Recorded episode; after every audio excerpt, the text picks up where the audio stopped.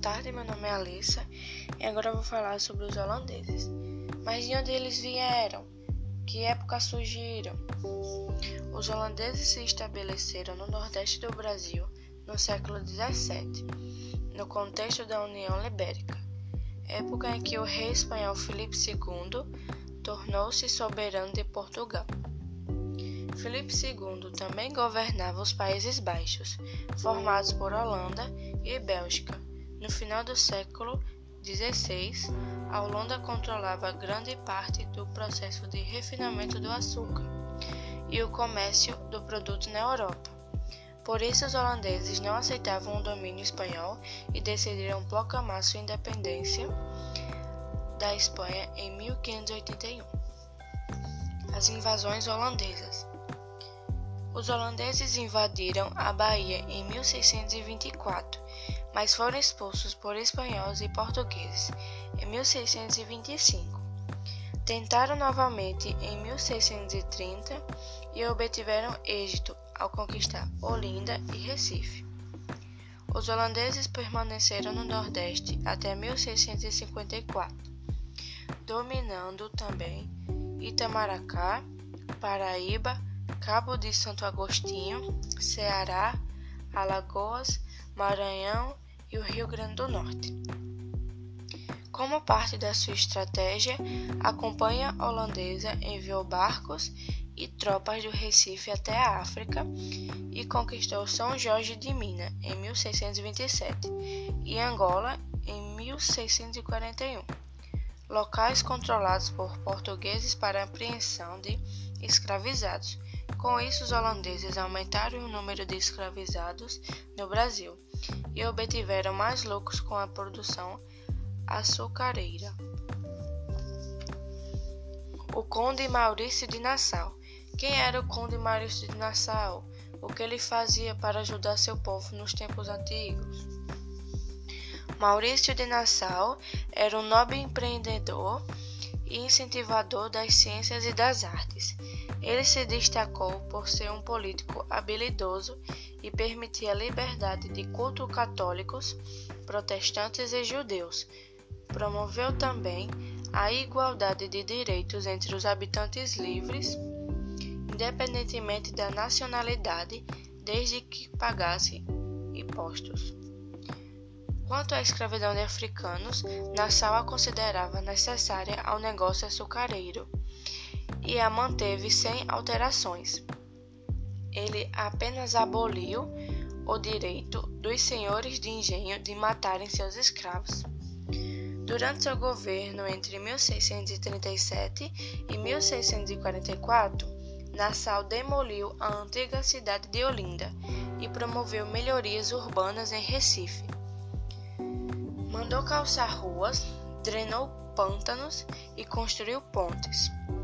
Na ilha de Antônio Vaz, construiu também uma cidade com seu nome, a Mauriusópolis ou Mauriustate, em neerlandês, e um palácio, o Friburgo, onde havia locais para estudos zoológicos, jardim botânico, observatório astronômico e um museu artístico. Além disso, Nassau trouxe em sua comitiva cientistas, médicos, botânicos, astrônomos e pintores, destacando-se Albert Eichschult, Franz Post e Zacarias Wagner. Não se fala esses nomes. A resistência dos escravizados. Durante todo o tempo em que o vigorou a escravidão no Brasil, os escravizados africanos e seus descendentes lutaram contra sua condição. Existiam diferentes formas de resistência, desde a preservação de seus costumes e suas crenças até o ataque dos senhores de engenhos e feitores. Sabe quais eram a forma de resistência dos escravos? Colocar veneno na comida dos senhores, é, o suicídio, o homicídio, o aborto e o principal, a fuga. Os quilombos. O que eram os quilombos? Outra forma de resistência à escravidão era a fuga e a formação de quilombos. O escravizado escapava do engenho, escondia-se nas matas e juntava-se outros escravizados fugidos, formando um quilombo. No caso, o que é um quilombo? Uma espécie de aldeia. Os quilombolas.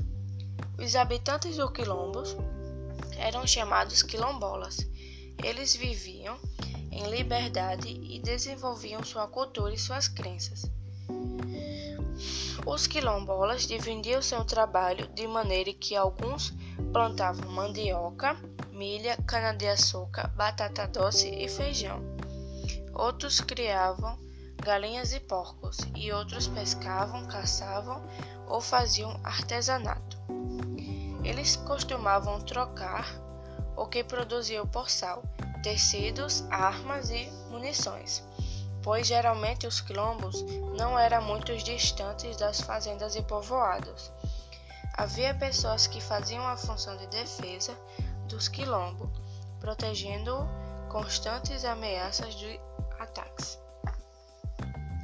O Quilombo dos Palmares Quilombo dos Palmares era o nome em que as autoridades portuguesas deram a uma rede de aldeias interligada situada na capitania de Pernambuco, na Serra da Barriga, atual estado de Alagoas. Porém, seus moradores o chamavam de Angola Janga, isto é, Pequena Angola. Palmares foi o maior e o mais importante quilombo do Brasil colonial.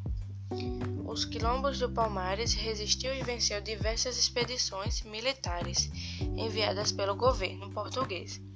Somente em 1694, após quase 100 anos de resistência, o quilombo foi destruído. O fim da União Libérica e os reflexos no Brasil.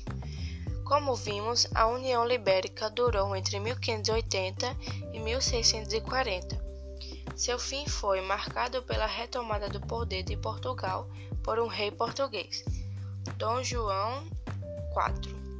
Com o objetivo de retomar o controle da colônia, o rei criou o Conselho Ultramarino em 1642. Além do Brasil, Portugal tinha colônias na Índia, Guiné e ilhas de São Tomé e Cabo Verde.